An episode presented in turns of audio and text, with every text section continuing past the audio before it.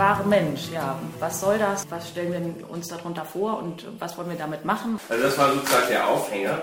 Ein ja, Fall, den es gab, ich meine Anfang 2000, 2002, also in Südtirol. Das Protokoll einer verzweifelten Suche nach dem Glück. Das war eben diese sehr, naja, manchmal skurrile Geschichte, die für Tussal so ein Ausgang war, um ja. jetzt eben einen Abend zu machen, der um eben die wahre Mensch geht. Nach Zugunglücken oder Flugzeugabstürzen erhalten die Angehörigen Entschädigungen. An der Börse fällt der Kurs der Apple-Aktie, als Gerüchte die Runde machen, Apple-Chef Steve Jobs sei schwer erkrankt. Im staatlichen Gesundheitswesen der Engländer entscheidet ein Institut, dass es höchstens 30.000 Pfund kosten darf, das Leben um statistisch ein Jahr zu verlängern. Täglich wird der Wert des Menschen beziffert. Trotzdem erscheint die Frage, wie viel das Leben wert ist, den meisten Menschen als unethisch.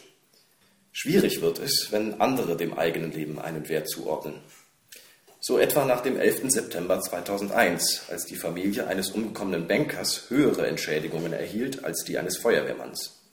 Oder im Gesundheitswesen, wenn ein Patient Leistungen nicht mehr erstattet bekommt, weil sie zu teuer sind. Oder nach einem Verkehrsunfall, wenn der stark verletzte Überlebende mehr Geld erhält als die Angehörigen der Toten. Erstmal eine kleine Exkursion zum Wert des Menschen in Zahlen. Hier tut der Staat gerade alles dafür, damit wir mehr Kinder bekommen, damit irgendwie unsere Renten gesichert sind auch. Und ähm, kinderlose Paare geben wahnsinnig viel Geld aus, um doch Kinder zu bekommen. Und die ganze Reproduktionsmedizin, die macht wahnsinnige Fortschritte und auch wahnsinnig viel Reibach damit. Und das ist ein Thema, mit dem wir uns auch beschäftigen. Er hat einen festen Händedruck und ist ein guter, geübter Erzähler, der gern, wie nebenbei erwähnt, er habe allein mit anonymen Samenspenden eine mittlere Stadt gezeugt. 30.000 Kinder.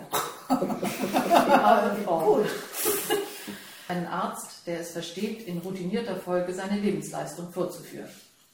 Hier will ein Wunscherfüller sprechen, der gegen Widerstände angekämpft hat. Die Bundesärztekammer hat die Befruchtung mit Spendersamen erst 1970 zugelassen. Die Krankenkassen zahlen bis heute nicht, der Vatikan ist ohnehin dagegen. Da tun sich natürlich Tore auf, äh, wenn man dann weiter anfängt zu recherchieren. Wir haben Filme gesehen, da haben wir geglaubt, das gibt es überhaupt nicht. Bis jeden Tag kommt irgendwie was Neues dazu. Das Thema Organtransplantation, Organhandel.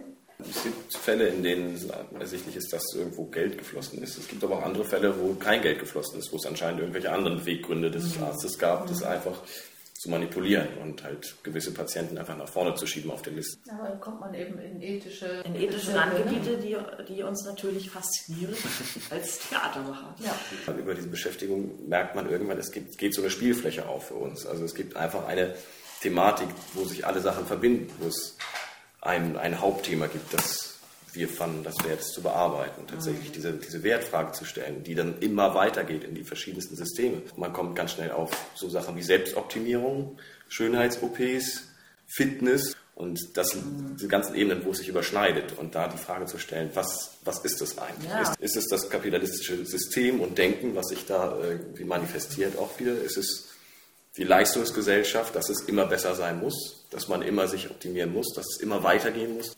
Denn besser ein reicher Krüppel als ein armer Gesunder, oder? Wie können wir davon erzählen und wie können wir die Fragen da im Theater stellen, ohne dass es halt ein Vortrag wird und eine reine Informationsveranstaltung? Wir sind jetzt in der Situation, wieder, wie auch schon bei Lassen Sie mich durch, ich bin Arzt, dass es keine Stückvorlage gibt. Also wir haben jetzt ganz viel recherchiert und ähm, jetzt muss man gucken, wie kriegen wir das zusammen? Was haben diese drei Figuren vielleicht auch miteinander zu tun?